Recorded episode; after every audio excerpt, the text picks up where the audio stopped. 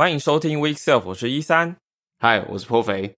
Week Self 是一个 iOS 工程师失眠了，然后睡眠不足，但还是来录音的节目。哎呀，我们又很久没有跟大家见面了。没错，录录起来有种开始已经有点生疏感了呢，有一点尴尬，有一点有点不好意思。对，就是我们节目真的隔好久，一个半月了吧？对对，但我们还是要解释一下原因。对，不过其实我们之前是有录音的啦，只是说有就是反正错错过时间点，品质都也觉得哎好像也很满意，所以那一集就没出了。对，就是其实最近一次录音是在啊 Apple 九月发表会，隔两天我们就录了。然后本来想说，呃，发表会完它开麦是一个礼拜以内嘛，想说在开麦之前先把节目放出来，结果。呃，来不及剪，错过最佳时机就算了，这样对，是的。然后后面就是我们可能有有有的人去参加研讨会啊，或是当空中飞人啊。然后本来想要拉巧巧来，就哎，其实最后也没瞧到。但不管怎么样，反正就呃，连续几周下来就没有没没有没有空档，这样对，是的。这个理由理由交代完了，但但是我觉得。呃，还有一个很重要的因素啦，就是我我们好像没什么好聊的。那这个没什么好聊，其实不是说没话题，而是不知道怎么组织。没错，就是这个九月到十月这个时间，就是苹果的，其实苹苹果每年度重头戏嘛。那照理来说，有新的产品发表，我们也都会去 follow，我们可能也会买，我们还真的买了。但是，嗯哼。对于 iOS 工程师来说，最重要其实是系统的呃正式版的发出嘛，就是十就像今年是 iOS 十六点零，然后 Sco 也会有新版的。那今年就是蛮惨的，因为很多的小问题，然后多到其实我们也很难把它当成一个话题来聊，就是因为比较杂这样子。对，有有有些问题可能还不是很小。哦，对。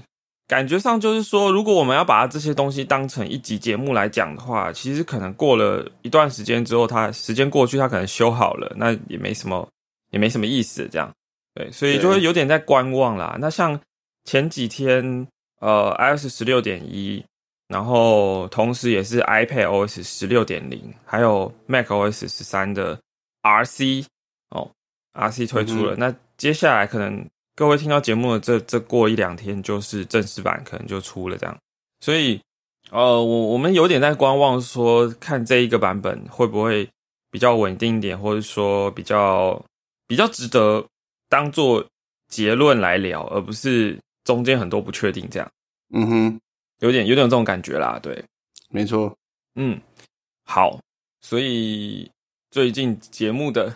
步调大概会这样，对。不过如果我我我是觉得，如果听众朋友对对现在到底有哪些灾难有兴趣的话，就是可以看一三的开发者周报，还是有提到。其实播报也有啊，就是我们两个现在这写写写的东西还是都有在出这样子。对对，说到播报，我觉得我每次看播报都觉得说啊，写的这么好，我我我好像。我我这边好像可以不用写了，没有没有，我们走向不同，走向取向不同。嗯，对，因为我我我现在有点，因为呃一三的开发者周报已经一百五六十集了，然后我现在比较流水线吧，就是产出是比较那种，也也不能说应付应付啦，但是就是我觉得我没有花很多心思在上面，我就是收集到一些资讯，然后把它贴上来而已。那里面有没有？都看过呢，也不一定。就是呃，写了周报作为帮自己整理，但我可能自己也没有那么认真的去读里面每一个东西。这样对，好，所以读到这些东西，觉得啊，怎么那么多资讯焦虑的人，也不要太焦虑，因为写的人搞不好自己都没读。没错，就是一个哦，这个标题我看过。对对。啊，对啊，其其实其实太多东西要接触要学了，我觉得没有太一定非得要什么时候干嘛啦，嗯你你自己开心就好了，对啊，没错，我我知知道有这个东西存在，真的需要的时候怎么样再去看。对，反需要需要的东西一定会到来的，到来的时候就知道该去怎么弄就好了。对对，就真正重要的东西不会跑掉。然后没错哦，因为这一个这个话题啊，我我我上礼拜去参加 MapCon，然后呃有些朋友来找我聊天，然后都会问到，就说一下你怎么学习的，或者 iOS 工程师怎么精进自己的实力之类这这类的话题啦。然后就就带到现在，我们刚刚刚好在聊这个，就是我觉得。就很多时候，我们对于有兴趣的东西，可能是学的最好的。那或者是说，你刚好被交代到一定要完成一个任务，所以你必须要去学。也就是说，你的学习动机是发自内在兴趣或好奇，嗯，或者说来自于外在的压力，或者是实现，或是就是逼着你要去完成，所以你必须要去学。那这两两类型，反正都是。都是给你一些动机或是一些机会去学特定的主题，然后在那种状况下会是学的最好的。那如果你是平常就说我我要增加一些实力，然后我不知道我要学什么，因为太多题目了吧？对，iOS 相关的东西太多了。那我觉得那就算啦。如果没有找到兴趣，你就放着不要管了。对，没错。对我我我前前一阵子 SwiftUI 的这个专栏，我还写了说就是。呃，蛮多灾难的事情嘛，然后有有有的读者读了之后，反而是蛮爽的，就是说还好我还没有开始认真学这样。对，好，总总之就就我不知道为什么扯到这，反正我觉得不要有压力，开心就好。对，对啊，好，这这个你讲，我觉得这也是一个点呢，就是还不错，就是说呃，学习，诶，不是说学习啦，就是好像回到这个，就是这找一下自己有兴趣的。的东西，那反正就是广泛的摄取，也也是一件蛮值得做的事啊。就是如果当你还不知道要投深入什么的时候，先到东看看西看看，然后觉得哪个好玩，嗯，这个也也也许有的人就是不一定有真的动手去东碰西碰东看西看，只是觉得哎好看起来前面好像一片茫茫，或者是东西真的选择太多，我不知道哪一个，然后。呃，我觉得先玩一下也是不错的，先花点时间在各个东西看一下。嗯，不一定忙，就觉得说啊，我好像应该要选一个什么呃，比如说跟性能相关的啊，或者是哦跟 UI 相关的啊，或者是跟什么相关的来深入。我自己感受是，有些人会可能会有这样的想法，但是先东玩西玩，也不一定是大部分人都会先做的事情。嗯，我觉得。真的要接触的东西实在太多了，也很难说你一定要有什么有系统化的方式去学。是 我我觉得系统化太难了。对啊，我们工程师大部分遇到的问题都是，哎，大部分的生活节奏都是解决问题，问题的来源不见得是系统性的。所以你你你要你说你要系统性的去解决所有的需求或问题，我觉得是蛮难的啊。对。很多时候我们是动态规划，没错没错。好，那我们这一集的主题会是什么呢？这一期的主题，嗯，我们每一集的主题不都一样吗？都哦，都是劝败啊。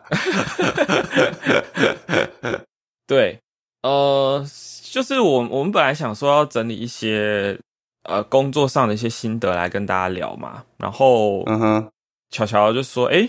好像有想聊的这样子，对，结果时间到了，他没出现，所以 我觉得这些题目还是留着他在的时候再讲会比较好玩，对啊。我现在还惊觉，这会不会是巧巧才真正给我们的职场心得啊？就是先高喊高呼一声这样，然后哎，那个我想要怎样怎样要怎样干，然后关键时刻。大家各自看着办啊！毕竟他现在也是主管了嘛。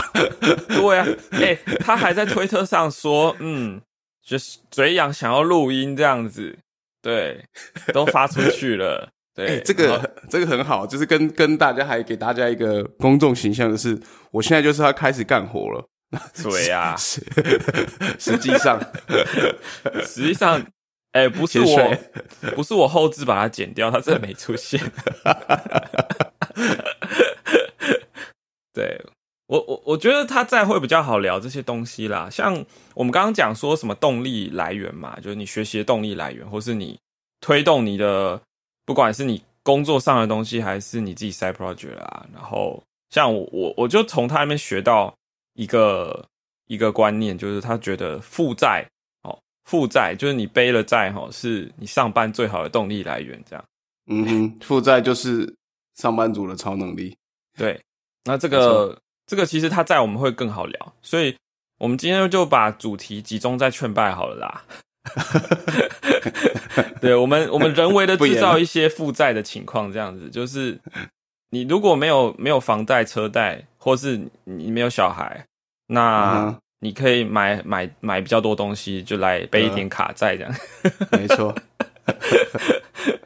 好，然后我们进入本周的劝败单元。这次主题进入的真快啊！好爽哦，十几分钟就进来了，哎，不错哎。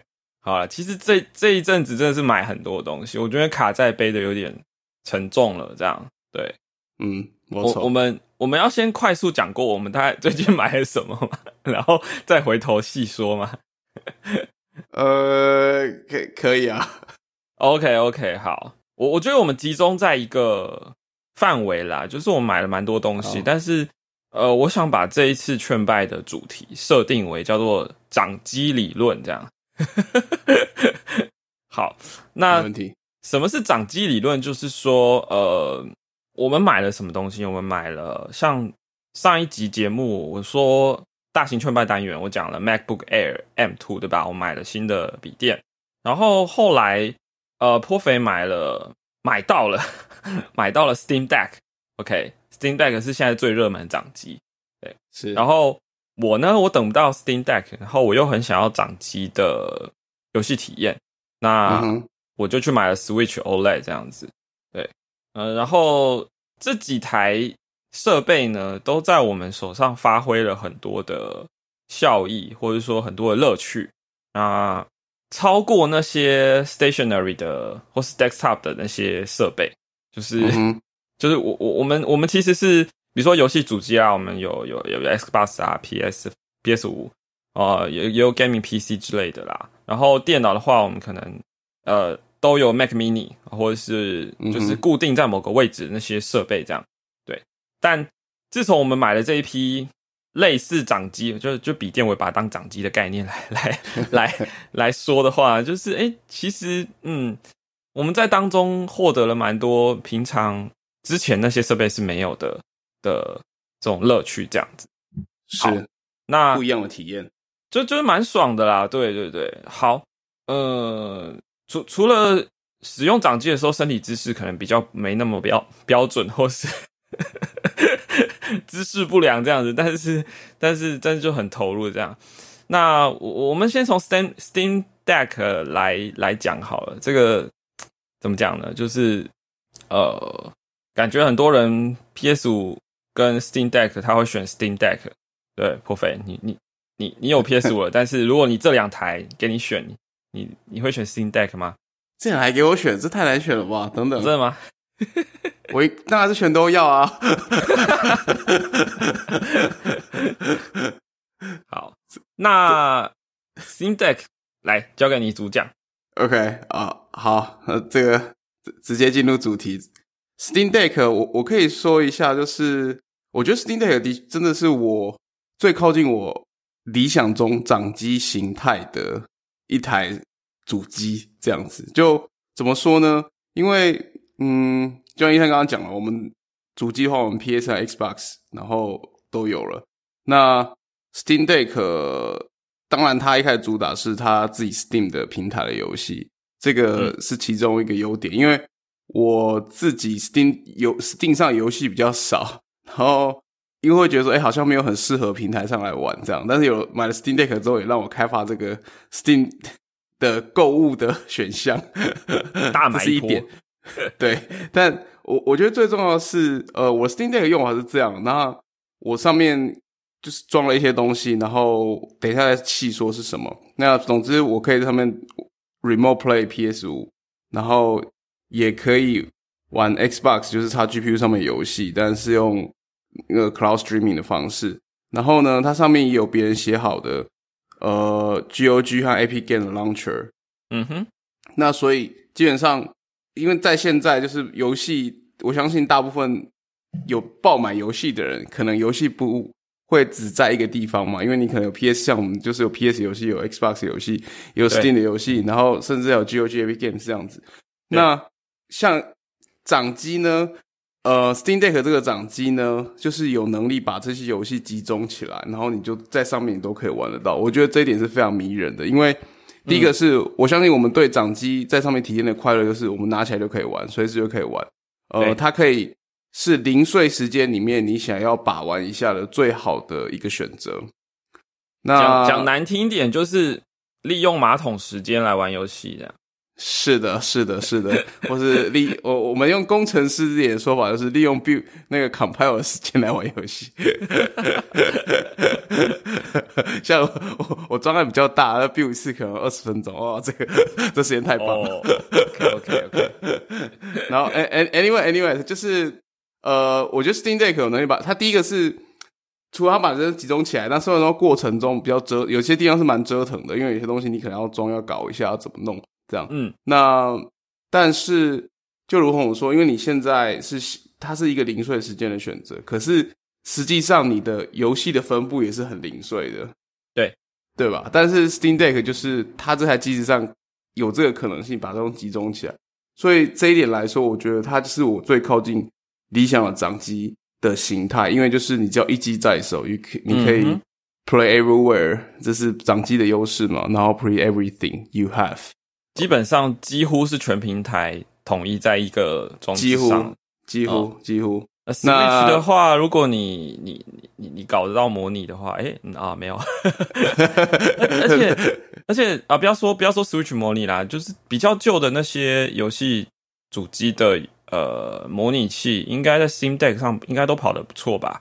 嗯哼，没错，就是如果真的要搞，我觉得应该是有机会搞起来的。嗯哼。对，然后所以我觉得这是 Steam Deck 的优势啊。然后我我可以再细讲一点细节，我怎么弄。像 PS 五的话是有呃第三方开发者写的 Remote Play 的 App。那这个如果有玩过 Remote Play 的，应该都知道体验就是这样。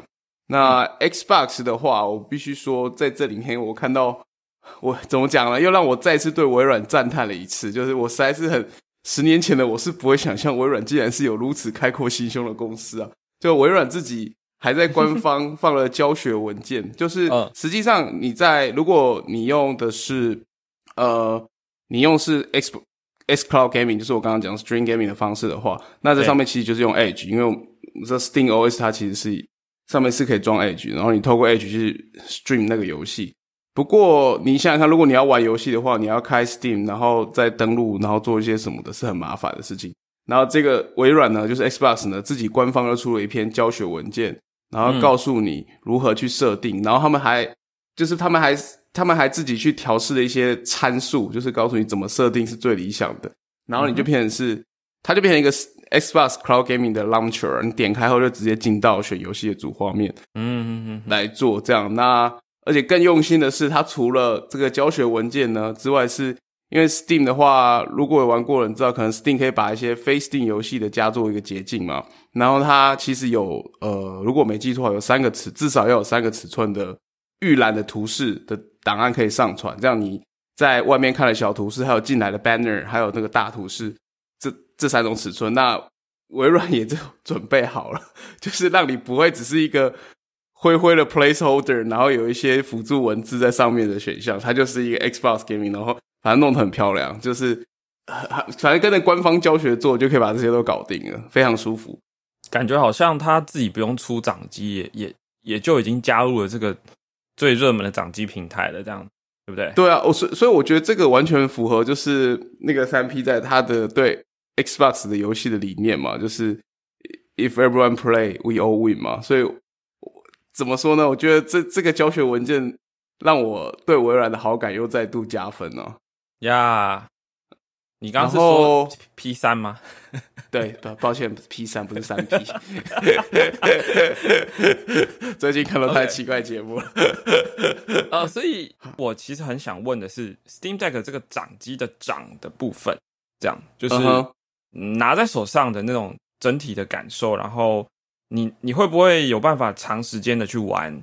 还是说，呃，因为我们知道它它相对 Switch 来说，就是重了蛮多的这样。对，然后还有你在 Cloud Gaming，不管是 PS 的 Remote Play 还是 Xbox 的 Cloud Gaming，那个连线的稳定怎么样？因为你应该是用 WiFi 嘛。那呃，当然每个人的网络环境不一样，可是你自己体验上，它有没有在在连线的品质上是不是都很 OK？这样？嗯哼，好，的这我可以说一下，就是先讲掌的部分好了。呃，它很大台，没错，但是它握把的部分，我觉得它有个。做的很好的点，它握把部分做的很大，所以握起来其实非常好握的。我只握了部分，就是你握在手上开始玩的那个，你的四只指头扣的姿势这样子。虽然也蛮重，但是其实怎么讲？我觉得除非是你趴着，然后拿在手上，就是呃不是趴着，仰着玩的时候拿在头上的时候，你可能手会感到酸这样。但其他时候其实还好，你不会意识到说它真的那么重。但我有回去拿一下 Switch，会觉得哇，Switch 变得超单薄的。不过我觉得 最主要是它握把很大，你握起来很稳，然后你打的时候，我觉得握的时候蛮舒服的。但真的要讲它硬有一个缺点，就是它的 L two 和 R two 的那个键啊，和 L one 和 R one 的键，我觉得有点太远了。哦，就它它做的太 L two 和 R two 它做的太斜下，然后如果你要换上来的时候，有一点爬山的感觉。这 OK，这是我对它的一个小小抱怨、小缺点。呃，但整整体来说，呃，如果你要是躺着玩的话，一定会累，而且那个砸到脸的话，可能会 直接不省人事。但其他时候我倒觉得蛮好的，比如说我跪在桌上玩，或是我趴在床上玩，我觉得没什么问题。主主要是它抓起来蛮舒适的啦。然后顺顺道一提就是说，它其实还可以针对各个游戏做。效能的设定档，就是它，它可以随时，它旁边有一个很方便快捷界面，你可以随时做要使用多少机器资源做调整。那如果是 stream streaming 的游戏的话，也是我几乎最游玩最长时间的一个方式。你可以把所有效能都调到最低，也没差，因为反正它只是要接受 streaming，然后 render 出来而已。对，那其其实这样做的话，电力还可以撑蛮。我觉得蛮久的，至少要超过我一次游玩时间。我我记得最长可以玩到三三个多小时。OK，所以我觉得蛮不错的。嗯，然后等一下哦，你刚刚说掌的部分啊，我其实对于掌机有一个注重的点，就是我们你刚刚说两只手拿起来很稳，但是有的时候我们掌机拿在手上就是会有一只手会暂时离开，比如说你可能呃跑去看手机了，或者说你可能抓个头之类，那。在这种情况下，他还可以拿得稳吗？可呃，如果你只要拿可以，但是如果你要一只手边操纵那个蘑菇头的话，嗯，我觉得可能就会有点辛苦。OK，但按键是还 OK 的啦。如果抓就是离开一下，我觉得是 OK 的。嗯，就有的时候，比如说我们玩的是比较像是 RPG 类型的东西，然后你嗯，他可能刚好在对话，然后你就一直按同一个键，按 A 一直按按按，那那可能那个时候你会单手一直就就其实不太需要移动你的大拇指这样。对，不过你倒提到一点，我让我想到是，我觉得还有一个，他现在有个小问题，就是，嗯，呃，可能正要等他的那个底座，最最近好像开卖了，哦，之后应该也会买，然后再再再来评测一下。就他不太，他他没有办法，他不像 Switch 后面还有一个脚可以让他站着，对。然后比如说，因为像我一开始在设定的时候，还蛮痛苦的，因为他他没办法站着啊，他就只能平放，然后或是。它又下面它做做圆弧角，所以就算你让它靠在一个东西斜靠上，它也不是它站得很稳，就很容易滑掉。然后如果比如说你说像 RPG 这种东西的话，嗯，一直按的话，我可能会选择只按单键，偶尔的话我会把它平放在桌上啊，然后只按单键这样。但是如果有的时候你像你可能是想要利用还是让它站着，一只手让它跪着的时候，这个角度下不太行，因为它就是在他们就是没有站起来的机制，这样，嗯哼，嗯。这这个可能也是用过 Switch 来用一定会注意到的一个相对比较差的地方，因为 Switch 至少可以站站起来，然后你你单手有时候你不用真的不用抓，那你还是可以做一些简单的操作。对，这个我等下聊到 Switch 我就就会讲，它脚架真的很不错。嗯哼哼，对啊，所以看我，但我觉得装 Deck 可能也也不太适合，我不知道等下 Deck 来之后再来评测好了。嗯，你你说它的 Duck 哦？对，它叫 Steam Deck Duck 还是 Steam？对，抱歉，我最近怎么一直把名词搞混？Steam Deck 的 Duck，对，OK。那刚刚你有讲到去装 Epic Games 嘛？那是怎么回事呢？哦，Epic Games 跟 GOG 话是也有，呃，也是有开发，因为它上面就是反正就是很自由嘛，你可以做很多事情，所以也是有人写了一个 Game Launcher，然后你可以直接上面登录，叫 Heroic Game Launcher。这嗯，我会把一些资讯放在我们 Show Note 里面。那就是你可以在上面登录你的 GOG 或 Games 的账号。然后，当然，它也是可以设为一个非 Steam 的捷径。嗯哼，呃，要要注意是这些设定，大部分大部分的情况下，你可能要切换到桌面模式，因为它其实有两个模式，一个是掌机模式，一个桌面模式。嗯，那但是都可以加到捷径，加捷径之后，你在掌机模式之后，它就跟一般的一个游戏一样，就可以点就可以开了。这样。哦，我想问的是说，因为呃，GOG 或 Epic Games 他们当然不会原生支援 Linux 嘛，所以说是 Steam OS 在。或是你刚刚讲这个 launcher 帮他们处理了，就是用用 Proton 去跑，是不是？对，仍然是用 Proton 去跑。但但我比如说这边有一个比较关键的差异是，Steam 自己支援的游戏，貌似 Steam 会透过他们的 server 在启动前就是下载一些 cache，所以 Steam 游戏跑起来第一次跑起来的顺畅度，大致来上来说都会比 GOG 会，因为 App 跟 GOG 没办法搞这种事嘛。嗯，都会比他们再好一些，但我觉得后续不非第一次启动的话，之后相较之下就还好啦，因为我我 G O G I P K 游戏不多，我没办法做很完整的评估，但我的感受是这样，就第第二次、第三次之后，嗯，感觉好像没什么太大差，但是第一次一些大游戏可能会有感。OK，对，那我可以问一下，你最近玩最多的游戏是什么吗？最近玩最多游戏其实真的很多，因为太多选择了。呃，如果要讲最长的时间的话，一定是 XGPU 嘛。嗯。然后我最近买了不少 Steam 的游戏，就是各东尝试西尝试，反正就是特价的时候就看到不错，有有兴趣游戏在 Wishlist 游戏在特价我就会买。嗯，最近还有玩 Little Nightmare 二吧，然后还有一个呃，我还要买那个魔戒那。那个游戏的组合包，Shadow of War 和 Shadow of Model Model 嘛？嗯，对。那我是先从一代，一代应该是 Shadow of War 吧，先从那边开始玩，感觉是蛮花时间的游戏。Anyway，是要要讲专注的奶游戏，好像真的很少，就是蛮碎片。我自己玩的方式也蛮碎片，就是东玩一下，觉得啊卡关了不行，我就换下一个游戏。因为选择太多，又集中在同没错装置上，所以就更方便当一个游戏渣男这样。没错，这就是 真正的我心目中掌机最理想的面貌啊！就是想想玩什么就切什么这样。对，然后回到这个连线了，我可以快好像讲太久，但我可以快速的用连线来做一个小总结。就连线的部分，其实是。呃，再出再度看出 Xbox 在上面的用心之处啊！就如果我用 PS Remote Play 的话，其实跟一般 Remote Play 的体验差不多。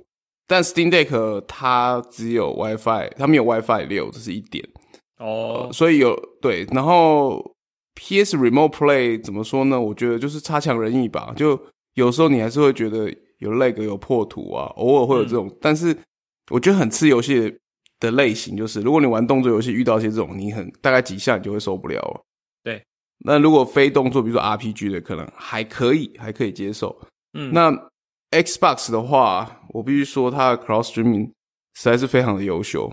呃，我自己在玩，如果比较动作一点的游戏的话，我会接上有线的网络。嗯，它会更稳。虽然 WiFi 也还行啦，但 WiFi。偶尔，因为现在家里无线装置那么多嘛，那偶尔就是会有一些莫名其妙的事故发生，哦，掉帧的几率会比较高，相对有线的话，呃，然后 Xbox 它现在延迟其实非常低，嗯，就甚至我连空中骑士都可以在上面打，哦，这如同我说，就是 Xbox 其实今年他们六七月的时候其实有发表，就是他们有做一个新的技术，就是他们原本他们的 render 方式是走要走整个完整的 HDMI，他们就是实际上你真的有一个硬体机器把 HDMI protocol 全部走走一遍，然后产生画面之后再 stream 回来。但如此一来，就是会有 HDMI 那一段的延迟。那他们现在就是等于是直接绕过那一段，直接送过来，所以延迟变得很低，就是蛮顺的。我我比如说我接有线的时候，我几乎都是还蛮稳的，六十 FPS 在在玩大部分的游戏这样子。然后呃，七二零 P 它大概是七二零 P 的画质，其实在掌机上我觉得是 OK 的。当然，你一些在一些玩一些比较大作的时候，偶尔你会注意一下那个材质啊、花草啊、树木啊。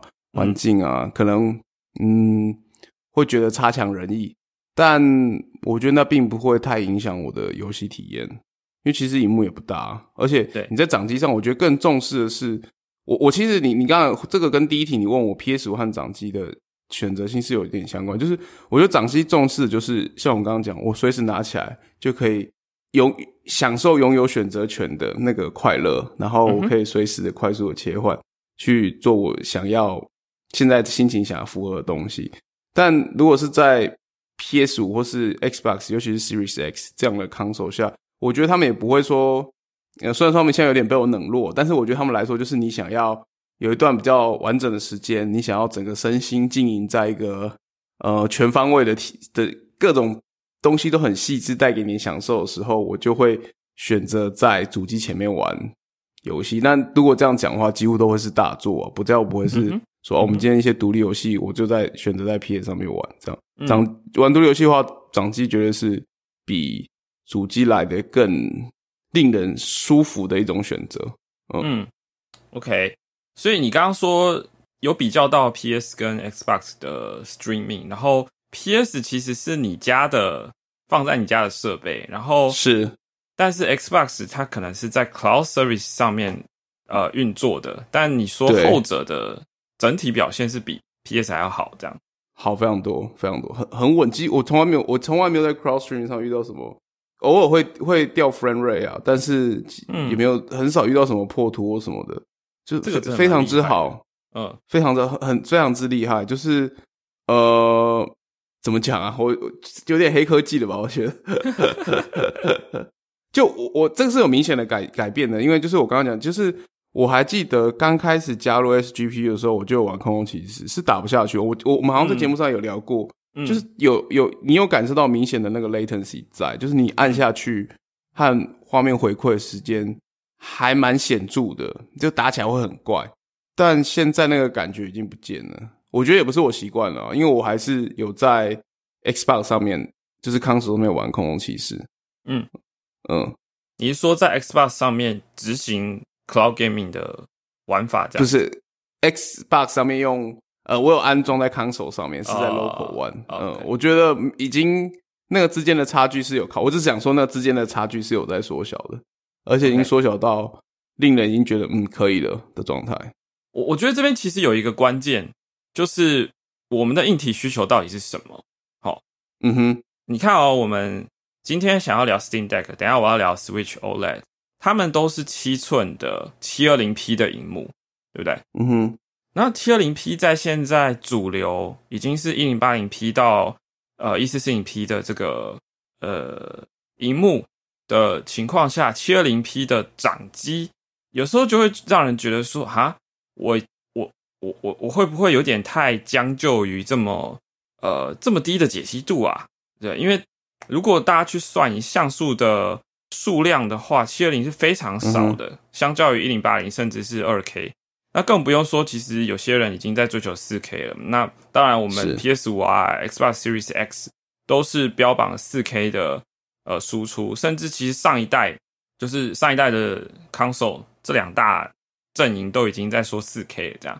对，是。所以我们今天在聊掌机，在回到七二零的时候，就会觉得说，哈，会不会有一点？差距就是体验上会不会有有有蛮大的差距？这样对。那我我自己是买了 Switch OLED，因为我 Steam Deck 实在是等太久了。然后 呃，其实其实我们家这样子已经是买到第四台 Switch 了。呃，听起来有点夸张，但就是因为我我们本来有一台初代的，然后后来我买了一台 Light，。那嗯，后来我们家 Strong Wife 很喜欢玩动森，所以他就。我买一台 OLED 给他，就是因为 OLED 就是很适合拿在手上这样。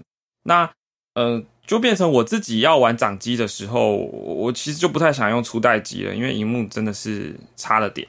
对，然后呃，所以最近我就认真的想了一下，说，哎，Switch 如果我拿来专门当掌机，会不会其实还是不错呢？哦，因为等于等于就是 前面我们讲了，把 PS、Xbox 啊、Gaming PC 都买齐了啊，还有 4K 电视了。可是我我有的情况下，我就需要，我就想要不在电视前面。哦，就像嗯，没错，我们上一集在讲说，我我我有大荧幕，然后我有高性能的 Mac，但是我有时候就不想要在我的呃工作桌上面用电脑，我就想要去一个舒服的角落，呃，抱着笔电，所以买了 MacBook Air 这样，对，所以同样的思考方式就促使我某一天。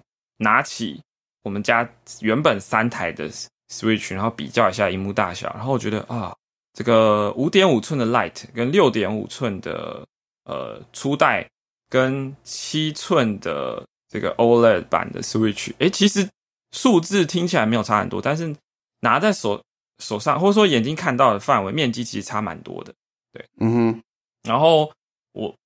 当当我一比较完，我觉得好啦，我还是买一下好了。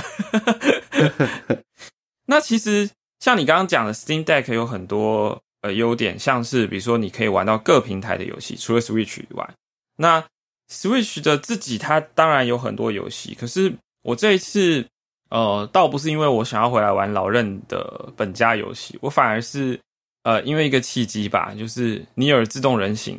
嗯哼。Port 到 Switch，然后听说它的诚意满满啊，呃，就是表现很不错。那这个表现很不错，并不是说哦，它整个呃什么性能跑得很好，因为我们知道 Switch 的这个处理器真的是非常弱的一个处理器，就是它可能是 iPhone 几年前的 iPhone 的那个 SOC 的能耐这样子。对，就是它整个整个处理器比不上你一只现现现在的手机。对，可是。它是一个非常非常热门的平台，所以其实我蛮多游戏是出在 Switch 上面，就是降了呃素材的那个 降了画质，降了素材精细程度，然后呃流畅度呢，可能就是理想上有有的有的游戏可以到六十 FPS，但是如果达不到，他们可能就选择把它锁定在三十 FPS 这样子。那你有自动人形是我在 PS 上面就是。怎么玩我都觉得差了点，为什么呢？因为其实它是 PS 四时代的游戏，然后它在 PS 五上面，你会期待说，我用 PS 五这样的主机，我希望看到很好的画质，但是其实它并没有，因为它不是次时代的素材的这个画质。然后我就觉得说，嗯，那我在 Switch 上，呃，听说它 port 的很不错，然后三十 FPS，但是很稳定，然后我就看了一下一些。评测之后觉得好，整个买整套买回来试试看好了。那哎，还真的蛮蛮有趣的，就是哦，我我先用旧版的 Switch，嗯呃玩的这样子，对，就是就体验上就觉得哎，这个游戏我在 PS 上其实很没有耐心玩下去，因为我觉得它画质太差。但是我在 Switch 上面，因为我知道它本来就性能主机的性能本来就不不怎么样，所以我反而是。去享受它这个三十 FPS 但是稳定的这个帧率，对，然后呃拿在手上的怎么讲呢？亲切感嘛，或者是专注程度，对。所以，我我不知道你会不会有这种体验上的落差，就是说你会期待说，在一台次世代主机，然后配配上你的四 K 大荧幕的时候，如果有一点画质不符合你的预期的时候，你就会觉得嗯有点不爽。会啊，当然会啊。我期待上的设，期待上的基准值就就已经有差蛮多了吧？对，就嗯，比像很多人买 PS 五是可能要溢价，因为买不到原价嘛，那太难了。所以对于这个东西的期待会拉高。然后你当你看到这个画质不符合预期，或者说好有些游戏它的这个其实它 optimization 没有做好，所以它其实会卡顿。像我玩。法环就玩不下去，因为因为我其实是被它的这个浮动的帧率搞到会头晕，所以后来我就没有再玩了。对，在 PS 上面，那所以呃，我我想说的是，反而在 Switch 上我就没有这种太多的期待，您说期待比较低，然后反而就是它如果在稳定的三十 FPS 的情况下，或是说某些游戏它其实读取速度也是做的蛮快的，我我就觉得那是一个超乎预期的体验。嗯哼，可以理解。这这个跟前前面最前面讲的有点像嘛，就是人人为制造负债，就是 就是一个游戏呢，但是你可以选择在高期望值的环境下游玩，也可以选择在低期望值的游戏下环境下游玩。然后，嗯嗯，当然怎么说呢？低期望值只要他做一些事情做对，你觉得哇，surprise。那高期望值的环境就觉得他只要有点事情做错，你就把他缺点一直放大。我觉得落差在这里吧。嗯，对。那我我我只举几个游戏的例子吧，就是《尼尔：自动人形》，我觉得在 Switch 上是很好的表现。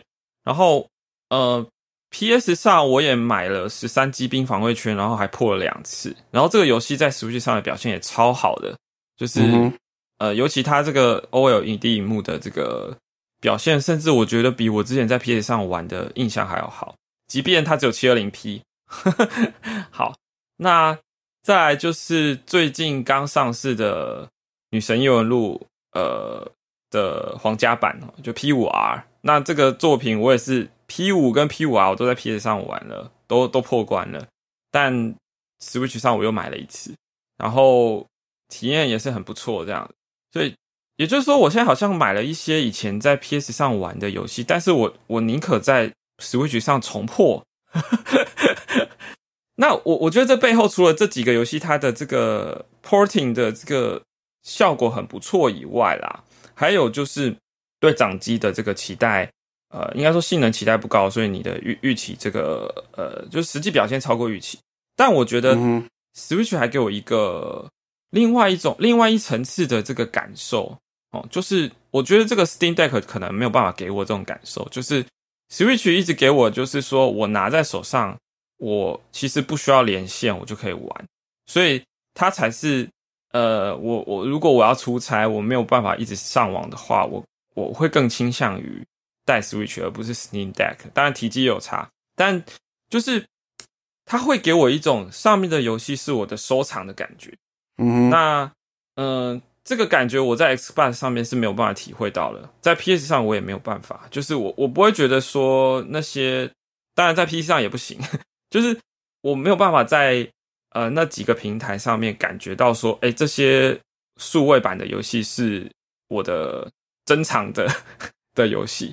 可是，在 Switch 上面，我会觉得说，啊，那些都是怎么讲，就就很奇妙。对我会有这种，哎，这是我的收藏，我的 collection，我的。哎，但你 Switch 也是买数位版的吗？我都是买数位版。